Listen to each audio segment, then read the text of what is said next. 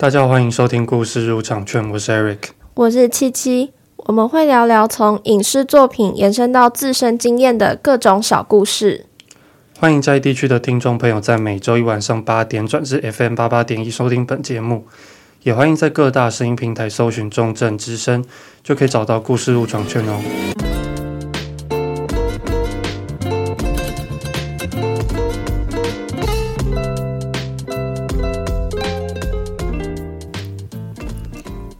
嗨，大家！其实今天已经算是我们的倒数第三集了。哦，对，对我我有点难过。讲成倒数，其实就有一点小感伤。对，其实我也觉得我们没录几集。哦，对啊，就是时间过很快。对对对，时间真的过蛮快的。好啊，那我们今天想介绍的一部电影，它是今年三月的时候上映的一部台湾的电影。叫、嗯、本日公休，对，没错。那我就先讲一下它的剧情简介。这个电影它是在描述一个台式的家庭理发厅的老板娘，她已经开了大概有四十多年了。嗯，对。那所以她在这个理发厅里面，就是看过很多大大小小的故事。那个里里面的很多人。老顾客都是会来找他剪头发，然后可能这一生就是之后的头发都是给他剪的，这样。对对，然后里面就是一个比较精彩的故事点，就是许医生的这个故事，就是许医生他是一个牙医师，然后。不苟言笑，比较严肃一点的这样，嗯、呃，因为他好像生病了，所以很久没有来。那这个老板娘阿蕊，她就是会常常打电话关心他客户啊、顾客，就是问说，哎，那你该剪头发啦什么？嗯、然后就就知道说许医生他生病，所以他就是驾车前往彰化去帮许医生剪头发。嗯、这个故事算是它里面比较精彩的一部分。对。对，然后这部电影它其实是导演跟他妈妈的故事，嗯。嗯，就是这个阿蕊其实就是导演的妈妈，嗯，对，然后他主要是想要借由这个理发厅来讲人跟人之间的一些关系，然后里面也也会有放一些家庭，就是父母跟小孩之间的故事在里面，这样。嗯、那 Eric，你看完之后你的感受大概是？如何？就是我有点五味杂陈，因为我在前面的时候，嗯、我在看之前我就被七七告知说，哎、欸，这网络上有些人是觉得这部的什么结构还是什么有点不好，嗯、但是在他之前上映的时候，我有听过别人就是也说想去看，然后就说大概是一那种清粥小菜类型的。对、嗯，嗯、那其实我那时候是想说，我应该会蛮喜欢这种这种片。嗯，因为其实我蛮喜欢那种，就剧情不太多，然后但是它就有抒发到一个情感。嗯，但是这一部我自己觉得，它到后面就是许医师那一段后面，其实他那个情感就是有点放太重，就是人情味就是满满的，但是他好像没有一个一些观点或是一些故事可以去把它撑起来。到后面其实基本上都是在讲说，哦，他是怎么对待他的客人，他是怎么对待他的儿子女儿，所以就是反而我会觉得好像是，虽然说这本来主角就是这个阿瑞，对，但是到后面好像是阿瑞在单方面的在跟大家长讲这些东西，所以他这就是他的所有价值观，然后从头到尾其实都没有变，嗯嗯，对，但是我也不是说什么一定要有变，但是他中间好像没有遇到什么困难，所以我觉得问题是，就他太。单方面的跟别人别人讲了，他好像都没有被挑战到，嗯、或是就是他自己的价值好像都没有怀疑过。你所以就是要有一个反面的部分，是他可能要对自己的价值观产生一点怀疑。你觉得要产生一点这种波折？其实我觉得我自己觉得最不懂的是许医师后面，他不是还蛮多，有一段就是阿蕊在回忆他跟他师父的那些对话吗？嗯、对。然后说什么，就是每个每颗头都好好对待那种东西，嗯，就是这就是我所谓的人情味。但是就是放这些东西，然后这些片段其实你凑起来就是满满的人情味，但是你不会有更多其他的感受，或是你觉得其他人有没有受受这个而启发？哦，对，我觉得启发是还蛮重要。对，可是我懂你想说什么，但是就是我其实后面觉得这个电影。还不错的地方是，它其实很明显也可以看得到，这部电影里面有两个价值观，嗯，一个是阿蕊的人情味的理发厅，另外一个就是阿玲，就是他的三女儿所待的那种，我们现在比较快速减法的那种类型。嗯、然后它其实我觉得它就是呈现了两种对立的价值观。嗯、可是这部电影里面它没有很准确的告诉你这两个价值观谁对谁错。嗯嗯，因为我觉得说你会出现这两种价值观的因素，就是因为你的时代的不一样，所以你会产生两种阿蕊那种旧式的价值观。会一直会改变成像我们现在这种，就是阿玲她所属的那种价值观。嗯嗯，所以我觉得说没有谁受到启发什么这件事情，会不会也是因为导演想要告诉我们说，其实这两个价值观都没有一个对错，然后你可以秉持着自己的价值观。嗯，对，其实我懂你的点，但是我自己觉得不喜欢的不是这个，嗯，而是就是单纯就是他套后面就是。放的太满了，他人情味就是满满的，他、嗯、是有点撒上去的那种，知道吗？就有点硬要，是不是？对对，甚至是有点硬要，因为从从、嗯、阿蕊离开，嗯，其实到后面他跟其他人，就他跟他的儿女们，其实都不会就没有再遇到了，对，就基本上就没有什么在谈话了嘛。他遇到那个陈柏霖，还有那个许医师，那、嗯啊、但是他中间就是他也没有遇到什么困难，或是你说的困难是？他在他想法上面没有什么困难。对对对，嗯，你感觉他就是一路很顺顺的这样过去，就是看到他过去，然后达到一个东西，然后再回来。虽然说我是很很喜欢那种很平淡的那种步调，嗯、但是他有点，我觉得可能就是单纯是人情味放太满。嗯、他如果不要那么多的话，可以再少一点的话，我可能会觉得就是刚刚好。嗯，他到后面就是有点，然后对我来说有点用力过猛。我一直在想说，他的那个挫折不就是他小孩吗？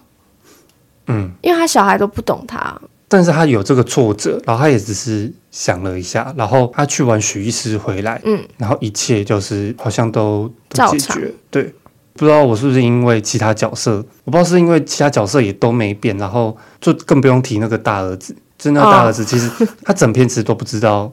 我都其实我根本就不知道他到底出现要干嘛。对对对对对，其他人也是都是那种有跟没有之间的那种角色。对。就尤其是陈婷妮，嗯、其实陈婷妮对主要是在揭发她她男朋友有劈腿这件事情。就我觉得主线其实真的都在讲阿玲跟陈立川还有阿蕊的故事，这三个人嘛。嗯，嗯，对啊，就是很我不知道大家可不可以理解我后面 人情味放太满这件事情。嗯，就是他有点他太强调那种人情味胜过一切的那种价值。我觉得主要应该是这个。我看，嗯，我看那网络上文章，我觉得蛮对的是。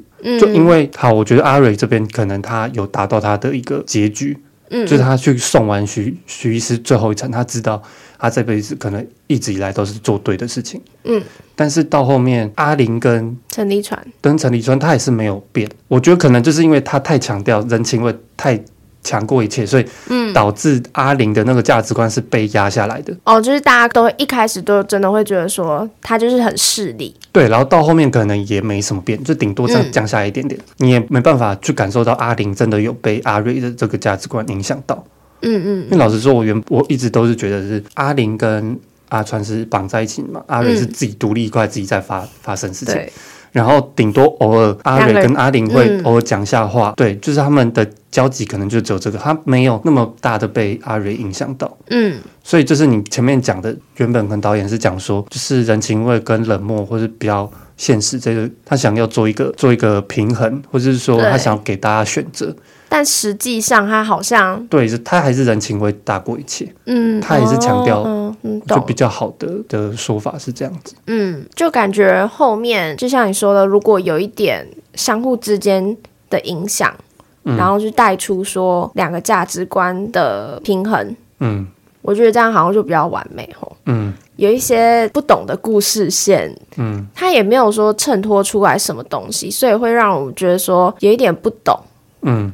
对，他不跟陈婷婷讲实话这件事情，嗯哼，就我觉得有他的感情在那边，嗯，就是就父母嘛，你可能你会不知道怎么跟孩子开口，对对对，你要直接跟他破，就是直接伤了他的心嘛，好像也不对，对，对啊、还是要让他自己发现，对、啊，这个真的自己发现，对啊，所以我的我跟阿蕊的做法可能会差不多，可能会选择不讲，然后就是罚单就不较一较，对吧？哦哦哦！但是虽然他在故事上面的一些东西没有讲的很 OK，但是其实你看他那个剧情，他其实还是有很不错的地方的。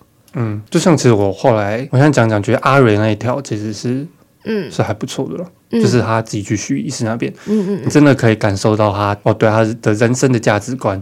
都有如一的贯彻，对对对，他还有一个很坚信的价值观，嗯、这一点就是我觉得算是很多人可能会没有的。然后你看这部电影的话，可能会比较受到阿蕊的启发嘛，就是他人生中就真的就是很坚定的一个一个想法，一个价值观，然后贯彻到底那种感觉。嗯，对。还有另外讲的是，哦，其实这部片就是金马是有入围几项。嗯，然后最后我不知道其他奖项有没有，但是其实方志友还有得到最佳女配角，然后他是透过《本日公休》这部片，嗯嗯嗯嗯，对我蛮忘那个感觉怎么讲，有点看他长大的感觉。是 你没有你有看过我的宝贝四千金吗？我知道，我可是我没有看过，可是我知道方志友之前都是演那种偶像剧，对，但都是演那种，对他有演那个，然后还有。要跟炎亚纶演一个什么爱上两个我，哇，这 超久的，天哪！那是我，那应该是我国高、国中、国小、国小、国小、国中，而且那时候还有炎亚纶，很好看。炎亚纶是那个时代的回忆 哦，确实，大家每个每个人的心中都一定有炎亚纶。炎亚纶，我朋友有说过，每个人心中一一定有一段时间是喜欢炎亚纶。我觉得是真的，但是我没有 我，我觉得还有一部分是每个人心中一定都会曾经觉得炎亚纶确实长得还不错。对对对对对对对对对对。好，这是题外话。对，那其实就是她跟她的老公杨明威，嗯嗯，是近几年反而都崛起了。杨明威他有在演那个，就是我的婆婆四千那么我哦哦对对，我的婆婆 四千金，我的 fuck，我的婆婆怎么那么可爱？对对对，他有得男配吧。然后，嗯、然后方志友就是透过这个得金嘛，我觉得超强的。对，因为，其实我觉得，我觉得看台湾的影视产业这边，我觉得真的都算是进步很大。对，然后就他们嗯拍的东西其实都还蛮有深度的，然后还有一些价值的呈现，我觉得都很棒，就不会说像比较着重在情情爱爱这方面。嗯。嗯，所以我觉得演员他们像我之前提到那个邱泽，我以前也是看他的偶像剧，然后现在可以演这些有就不一样的，对对对，不一样的东西，他们每个就是开始尝试那种不一样的东西，嗯嗯嗯，而且就是近几年很多那种我们之前熟悉的那种偶像剧的演员，好像都出来演，嗯对对，就像之前那个薛仕林嘛，他也是偶像团体出来的，对，就是那个大嘴巴嘛，然后很多演员都。就是什么米可白，嗯，葡萄姐姐什么的也都就是也都出来领奖，对，其实看得出来他们真的在角色上面的突破，对对对对对，我觉得是很欣慰。然后还有像是这些影视背后的人啊，他们其实我觉得真的就是有不会让现在台湾人就是可能只能聚焦在某一个地方。对啊，就是他们有你前面有讲到说不会再拍那种情情爱的东西，但是。我觉得他们情情爱爱还是会拍，但是他们有不一样的观点，对，不是说不一样的手法，对，诠释的会更好。但是我很想要去看那个《消失的情人节》，嗯，还有就是谁先爱上他的嘛，其实也都是在描写情爱的部分，嗯嗯，对。那我觉得大家可以就是去看看，嗯。然后我想问是说。就是《本日公休》这部电影有没有哪一个的阶段是你蛮深刻的？我觉得是，就是他帮许医生剪完头发，然后走回家那一段田野路。嗯，他其实一句任何台词都没有，嗯、可是他是用脚步去诠释他展露的那种情绪。嗯，对对对，他很快，他走很快，对，他到后面走很快的时候，就是他那个场景其实是从慢慢走再到。快，然后再到很快，这样就是会让我觉得说他的情绪已经满溢出来了，就是对。对，其实我觉得陆小芬她演的就是她这一部是她的妈妈是一种那种比较得，就是很得体，然后跟他是有一个技术在，他觉得他自己是职人，嗯、所以他是有一个他的坚持在，嗯，所以他到后面的那个快走。我觉得很像是妈妈会做的事情，你知道吗？就是、嗯、就是可能上这个年纪或是怎样，我可能也会想要透过这种走快来压抑自己的那种。就是你不能，就比如说他那个情绪已经到一个极点，就是你不能就是说哭，然后就对，就就真的这样。对，他有一种他要紧，要对他紧住，对对对对，所以这边的情绪，我觉得他演他做的就很好，很满，嗯，嗯，这样。然后我在看那一幕的时候，其实也是真的有觉得说。哦，他确实就是贯彻了他这个帮客人服务一生的那种精神，因为许医生的最后一次剪头发也是由他来剪的，这样，嗯、所以更能够让我感受到他这个情绪为什么会那么的高涨。这就是他其实跟许医师可能是不熟的，他们就是一个一颗头的连接，对对对，嗯、然后但是他还是可以那么愿意的去，对对对对对对，就是我觉得是对于一个人的关心，然后以及。对于岁月的那种不留情吧，对对对，就是他有一幕是 take 他的他的头，他后脑勺，就是从头到尾，就从他黑发，然后一直到他地中海，对对对，细 数的样子，对。对，我觉得都是刚才都是讲说他到后面人情会放太慢，但是还是能感受到这种，就他对。阿蕊他心中的感受，嗯嗯嗯，就感觉这一幕是是真的，就是就他是真的会觉得，哎。我真的送个人，就是剪颗头，然后剪到他离开了，这样子。对，而且其实我觉得看这部电影有点像是在看我我妈妈的视角那种感受，或是甚至是我阿妈视角的感受。嗯，就是从他们，反正就是他们那个年年龄的人，嗯，然后去看他们在做什么事情。嗯，因为它里面其实也有提到，像那个陈婷，你不是也有讲一句话说。啊，我们不在的时候，妈都在干嘛？我们好像都不知道。嗯，所以他就是从阿蕊的角度来告诉我们说，啊，他们其实都在做什么。然后他们其实就是继续做他们的工作啊，然后跟他的老客人就是继续互动啊。因为拔钢筋，对，就是因为会跟他们拔钢筋的也只有他的客人，他的小孩不会。其实我不知道为什么，就是会很有那种我好像在看我阿嬷或是我妈妈的感觉。嗯，我觉得也有可能是因为这样，所以让。我们也更能够带入说那个角色。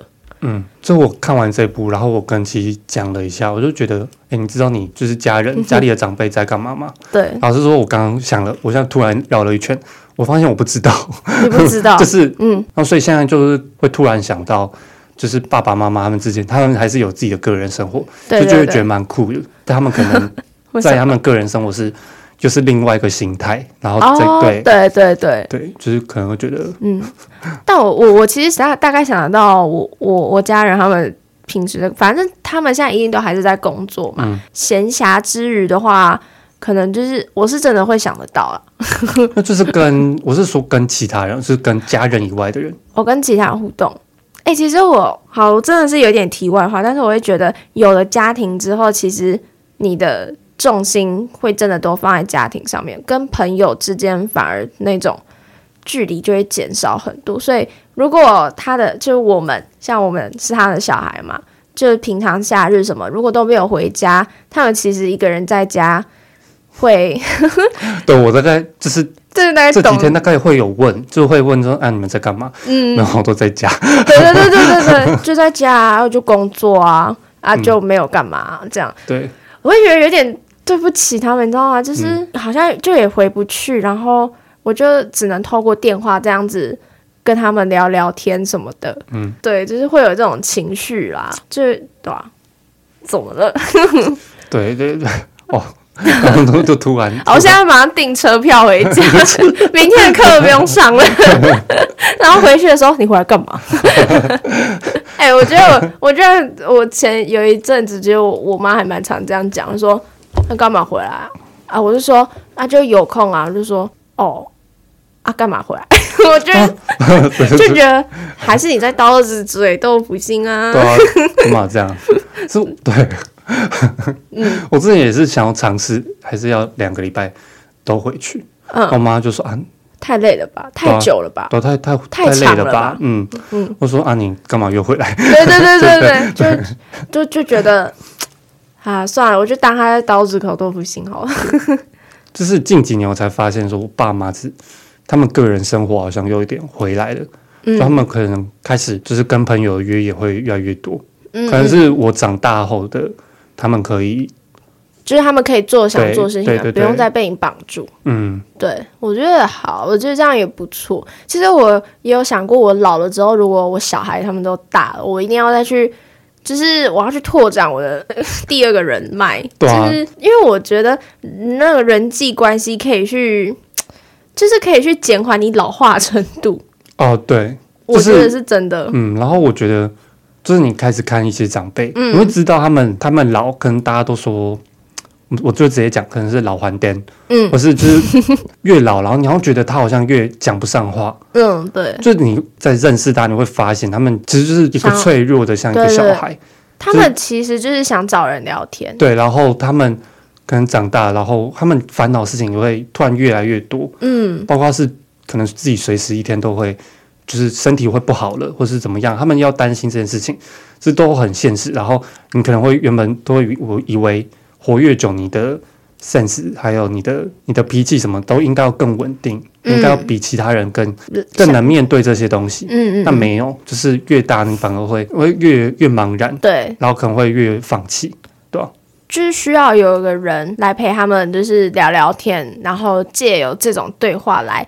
让他们的情绪可以比较稳定一点吧，我觉得。对啊，所以其实看这部电影，就是会觉得说，好像可以理解他们那个年龄层的视角，然后还有想法。嗯、对，然后像后面他们其实不是就是阿蕊跟一群一群同年纪的女人，他们一起出去玩吗？然后就说、嗯、啊，你真好啊，就是你还会开车，你想去哪就去哪，这样。嗯、对，所以我就会觉得说，啊，看这部电影，其实我也觉得还不错。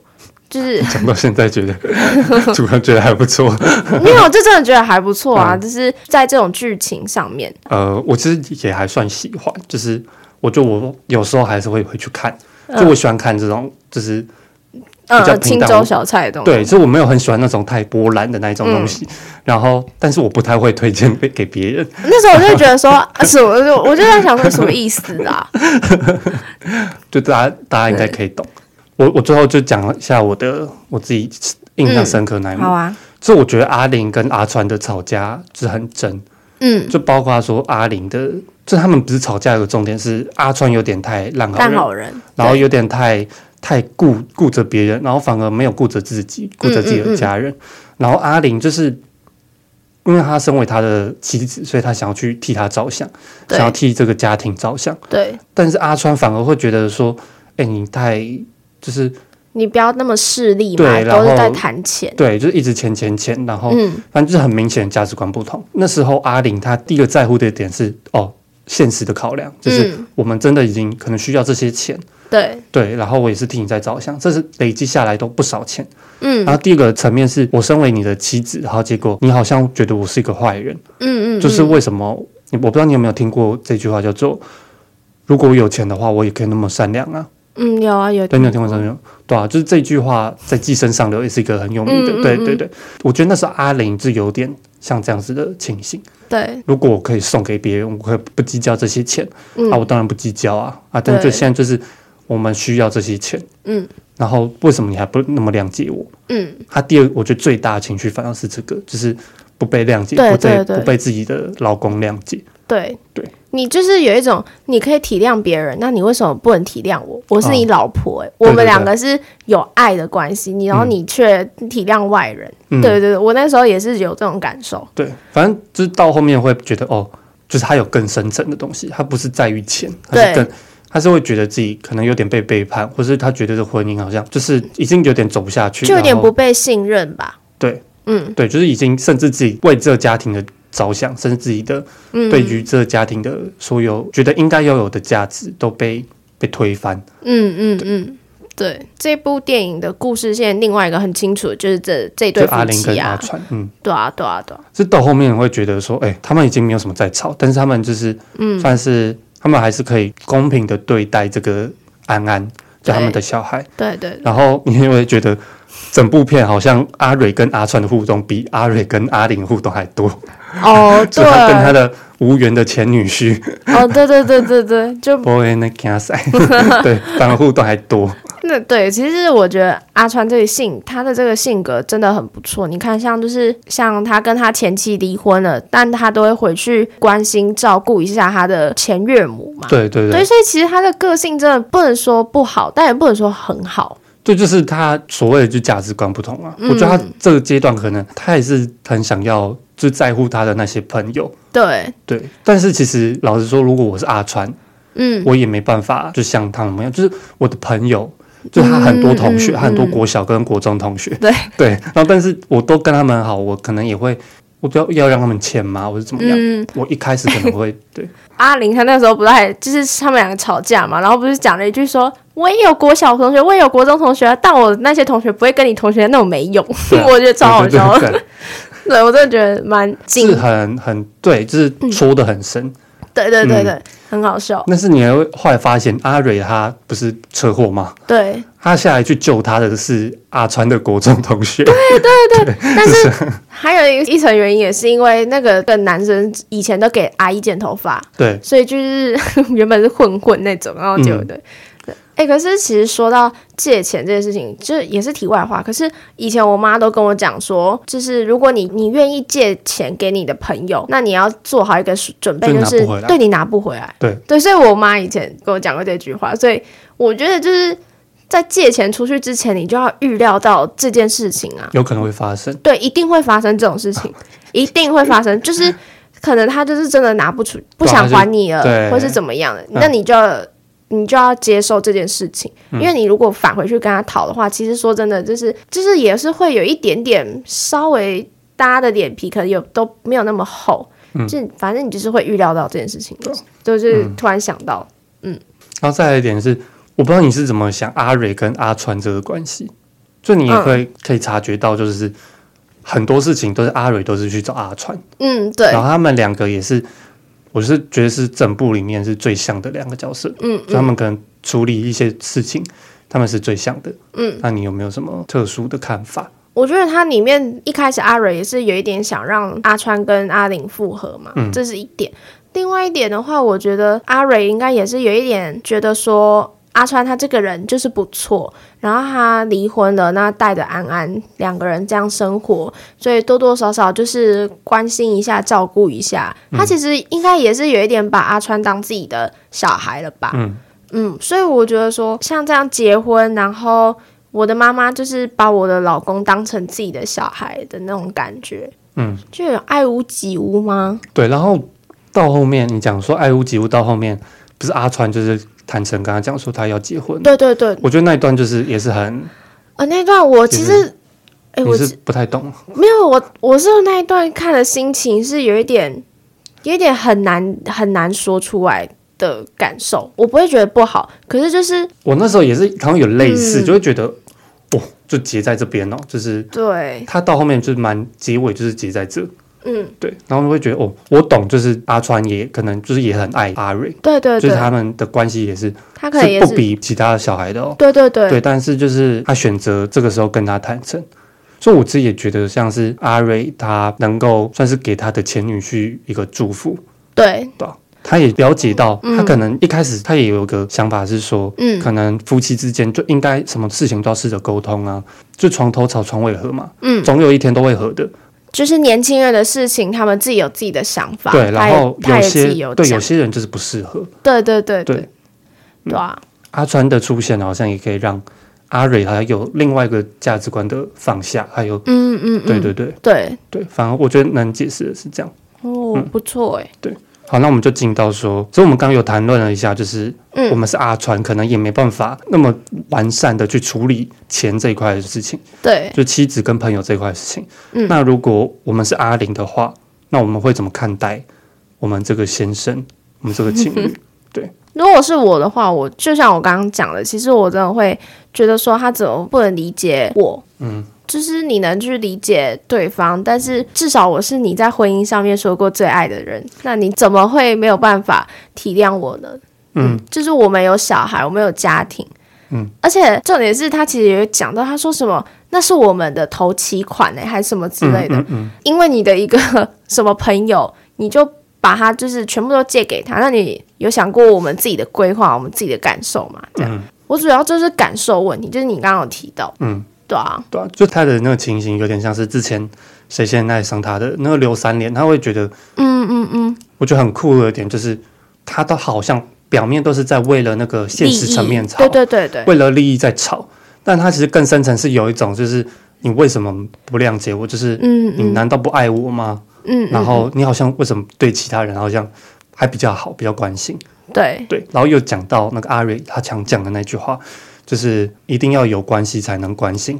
嗯，对，前面我觉得阿蕊跟阿玲在吵的，好像就是这个点，对人就是要有一个距离感，然后，嗯，对，就是干嘛要这样子，这样子对，互相关心来关心去的，对，就这这也是阿玲可能最反感的价值，嗯嗯，就他觉得阿川最就是他没有那么喜欢的一个点，对。对对，怎么？对你这样讲，其实还还不错，也不错，不错。对啊，然后如果我是阿玲的话，嗯，我可能也会就是想要先试着跟他讲吧，完全讲我的感受。这我觉得我到后面还是会像他一样，就是那么爆炸性的。嗯，但是一开始还是想好好讲这样。对对，其实我觉得阿玲算是一个嗯脾气还蛮。直接的人、欸、对，但是你后来会发现，我刚刚也会瞬间上闪过想法，我觉得我到最后还是会跟他做一样的事情，嗯、就是一定会啊，因为阿川的个性对、就是，对，就是有点太多了。然后因为可能会觉得阿玲她可能就是剧本外，她之前的生活是她也是可以，就是哦，说阿川你要不要去跟他拿一下钱？嗯，就我们好像需要交什么东西，嗯、但是他现在都是就是你在打电话然后自己跟他抢。对啊，你就是我觉得好像是一个必然的结果，就是我们两个就是不适合，嗯、我们价值观什么就不一样。对，对，啊，嗯、所以其实两个人之间真的就是价值观的不同啊。对，然后反正就是我觉得，嗯，我们现在讲讲，然后又觉得其实这三个角色都有一个他们自己的价值的难关，嗯、或是他们都有解决掉什么事情，感觉点的蛮隐藏的。对对对对对对，嗯，那好，我们以上就是我们对于就是里面角色的一些想法，还有对电影的里面的一些内容。嗯嗯，好，我们要来推歌。对，我是有想到，就是那个洪佩瑜的，就之前上踮起脚尖来的那个那个歌手，嗯，他有一首歌叫《吴冠丽的早晨》。嗯，我觉得吴冠丽这件事情好像在这一部对好像有点大，但是有点突然。好，那我们就是听这首歌。好，那我们等阵见。OK。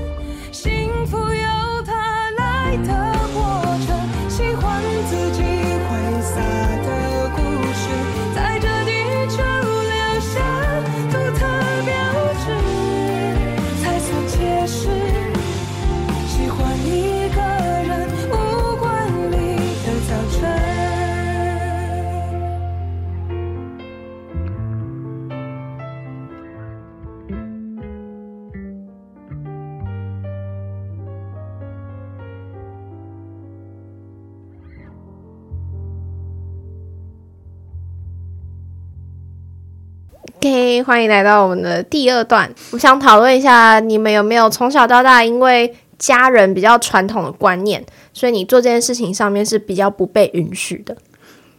你有吗？我觉得就是那种小东西啊，就是对，真的就是小东西，就是穿全黑的衣服，你能懂吗？我能懂啊，就是穿全黑。其实我也没有说到特别爱穿全黑，偶尔有时候，嗯，而且重点是上衣，上衣你知道是买黑色，家人就会有意见。哦，真的，对，就是你过年呐、啊，你过年不能买黑，哦、你过年不能穿，就是买黑色，然后说哈，不能买深色，对啊，不能买深色，对。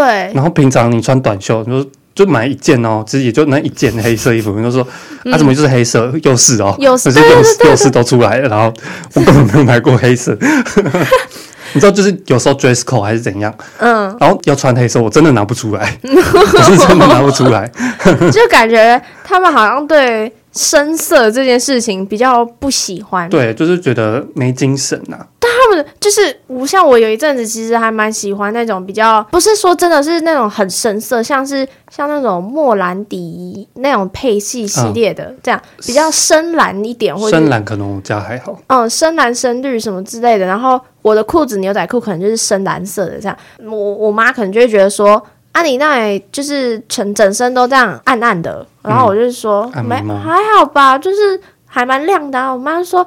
那你就已经很黑了，你的皮肤又是黑的，然后你整身衣服又是黑的，然后对对对对，就是就很奇怪。然后那时候焦点会放错，我就会说 我哪里黑啊？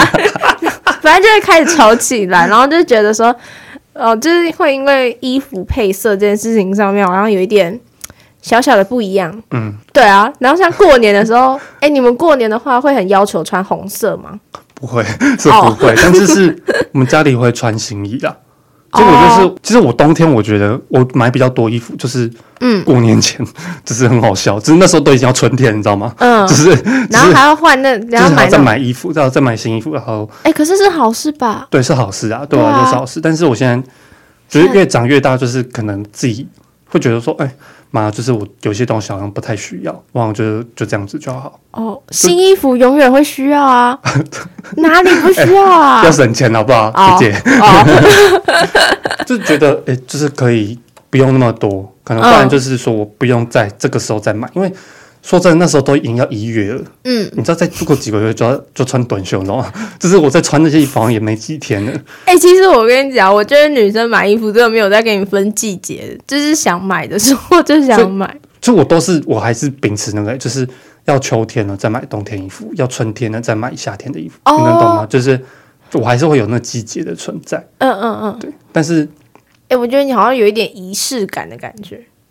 是吗？我觉得有一点，对，就是我觉得，就是你那个季节就是要做那个季节的事情。不，你，我觉得还是，我还是觉得夏天就买冬天衣服很怪，还是觉得，因为我我也会觉得怪怪的啊，就是你夏天买冬天衣服又不会穿，对啊，你要放在衣柜，然后哦，我反而是觉得你在冬天的时候买夏天的衣服，因为像其实前阵子我超有感的，因为那一阵子不是北中南哎北中部他们就已经开始变冷了嘛，但是嘉义这边还是很热。我不知道，哦、对，还是很热，然后我就开始狂买那些就是比较凉凉一点的衣服，嗯、然后那时候就已经在换季，所以他们就会很便宜。嗯，我就觉得说啊，就买啊，就买啊，我觉得这这我超能理解的。这阵子吗？这阵子吗？前阵子啦，前阵这阵子。这阵子有变稍微冷一点，就我觉得明雄我这边我真的不懂，就是我真的不知道怎么穿衣服，我现在都还是短袖短裤的状状态，很难，是不是？然后就是晚上就超冷，嗯，超冷，我真的对，我会疯掉，这是真的，就是可能天气有一点怪怪的，对。对 对。然后还有一个是剪刘海这件事情，哦，对，我也是，不是有刘海状态嘛，然后然后我爸又说啊，哎呦盖住，就是他每一天然后就每次我回去就是哎呦盖住，然后。我说、啊、你去剪掉，你就想哦，好好好好好，你就是这样熬过去了。对，没有，我没有一直要做这件事情的。我真的听过太多人，太多人就是因为刘海这件问题，家人会有点嫌弃。就是说，你把额头盖住，你的运势就出不来。对，他说那亏，这人，对对对，人都有那个亏，就是你那个亏就是出不来。没错，抗桃抗病。哎，对对对，抗桃抗病，没错，没错没错。哎，我妈以前对我的发型真的超有意见。然后我有听过，就比较瞎，就是有那种男生同学，嗯，他之前原本就是也是盖住刘海，啊，可能就是眼眉毛左右，就是眉毛上面也没有到很厚，嗯，也没有很长。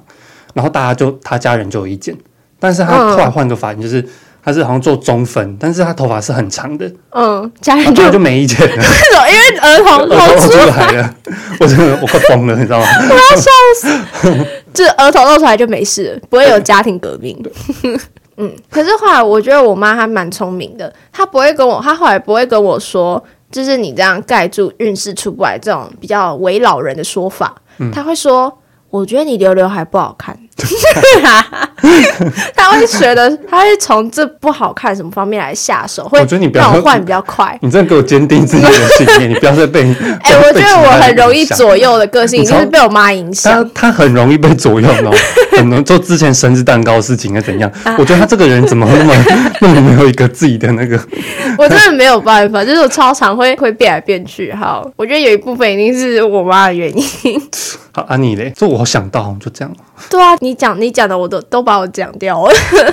好，那我们换个问题啊，就是那我们来讨论一下，它里面其实阿玲有讲到说习惯就是不想改变这件事情。嗯，你对这件事情有什么想法？就我们先讲习惯这件事情啊，就是我觉得我自己有一个习惯是，可能在这个时代已经有点活不下去，就是我好像会打文字或者是打一个贴文，我还是很习惯的把所有东西都讲出来。嗯，就是。我会不想要让它碎片化或是去脉络化的。然后我这几天就是有可能有看一些什么证件发表会，或是就是跟朋友的传话。我就我朋友跟我跟打一个长文，他就会说：“哎、嗯欸，打你打太多了，看不完，太靠背，就是 烦死了，就才几个字，这是怎样？”然后加上近几年就是抖音啊，嗯，还有什么的，就是很容易被快速的对快速的传播，然后要求在十秒内，然后就可以把一件故事。讲完，那怎么可能啊？十秒内你要讲什么东西？然后我这几天又看到那种，就是总统候选人，他们有在讲说，有些讲的话你是讲一大段故事，嗯，然后你常常会被竞争对手可能截取，然后抹黑。对对对，你会不会想要训练你在短时间，然后把一个故事讲完？我其实我觉得这个很悲哀，嗯、就是 就是他一直传输这件事情、欸。对啊，就是为什么我们要活到这种，就是要一定要十秒内把一件事情讲完，啊，好好的讲完，对啊，对，我们时间是有多少？对啊，我都快疯了，而且你知道看到一有人在那边划手机，嗯，你就是看到在划抖音。我说你们你们这脑子会烧坏，我讲，我说你们真的会脑子会坏掉。抖音它就是一切的资讯都过快，对，它是你需要短时间去吸收它。对，然后你已经有点接受不了那种长篇的东西了。嗯，就我也觉得我也在迈入这个阶段，就是，但是我还是希望我还是可以，嗯，要能接受这种长篇的东西。所以就是你有开始去看小说吗？对啊，就是我现在也发现我能接受就是短篇，我这长点可能就是没办法，就没办法了，对对，没办法聚精会神的对待。对对啊，我也是推荐大家可以有这个习惯。嗯，对。那你呢？你自己有个？其实我觉得习惯跟不想改变，我觉得真的不能把它画上一个等号。嗯嗯，因为我觉得你不想改变，它是一种固执的感觉。嗯。就是即使你知道说这件事情是不 OK 的，你还是觉得你不想去变它的那种感觉，我会偏向这种说法。嗯、但是你习惯的话，可能是因为你这件事情是有一股熟悉感，嗯，所以你才会在做任何事情之前，一开始都会想遵从这个习惯。哦、可是不代表说你是不想要去改变的，嗯，对啊，所以我觉得。阿玲在讲这句话的时候，我是心里是有一点点不太同意的。对，就反弹。对啊，对啊。我其实后来也会想要说，这习惯是可以包含很多含义。嗯，他是想要避免冲突。我自己觉得，哦、我觉得很多男人就是他可能，就算你去剪个头发也好，嗯、我会想要，我我会听到有些同学他们要专程跑回台中然后剪头发，嗯，那就是因为我就都已经习惯了呀，我怕。它剪坏掉，我真的没办法接受那个、啊啊、那个冲突。对对对对，这还蛮人性的，就是嗯，本来人就是不会去承担自己跟自己期待有落差的东西，既有的风险。对对对，既有的风险就是 这什么商商院。我们我们法法学院也有这有这个东西，啊、就那就习惯习惯这件事情，就是符合人性的，就是你不能完全去否定它。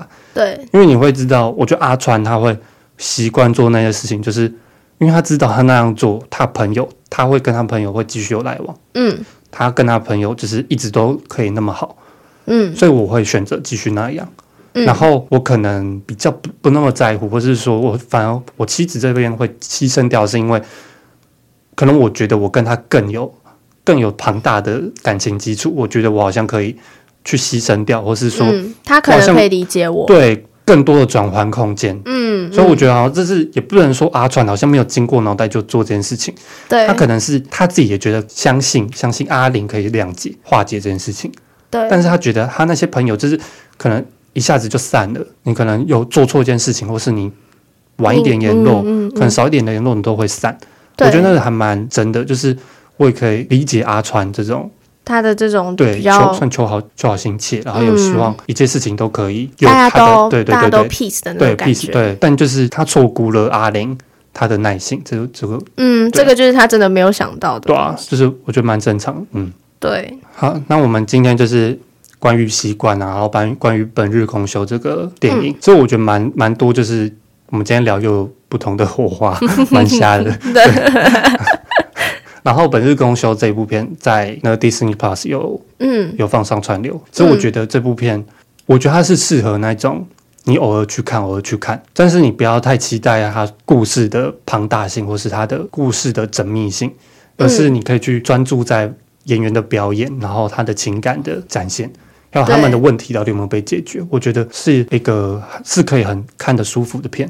对，对嗯，好，那我今天的结尾的话，我想要推荐大家听罗大佑的《光阴的故事》。嗯，对，他其实也是有点在讲时间啦，因为这部电影也是有还蛮常点出来说时间走很快这件事情。这样，嗯、那我就推荐给大家听。然后我们今天的节目就到这边。嗯，好，谢谢大家，谢谢拜拜，拜拜，晚安。晚安。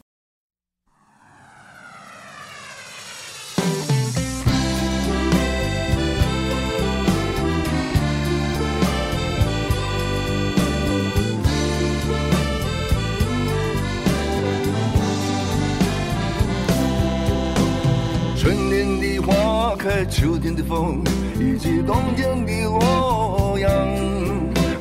忧郁的青春，年少的我，曾经无知地这么想。风车在四季轮回的歌里，它天天地流转。风花雪月的诗句里，我在年年的成长。流水它带，改变了一个人。就在那多愁善感的初次等待的青春。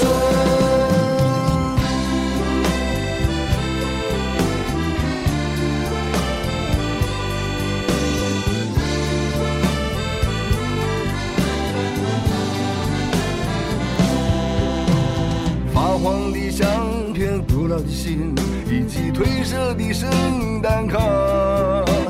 年轻时为你写的歌，恐怕你早已忘了吧。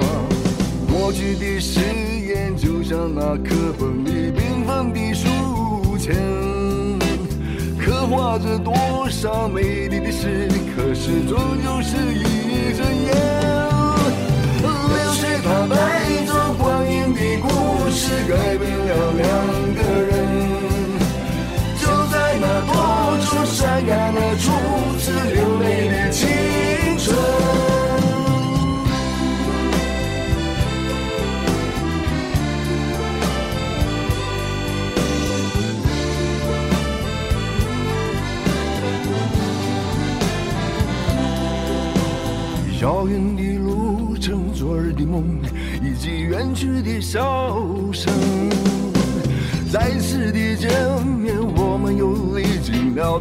的路程？不再是旧日熟悉的我，有着旧日狂热的梦；也不是旧日熟悉的你，有着依然的笑容。流水它带走光阴的故事，改变了我们。就在那多愁善感的初次回忆。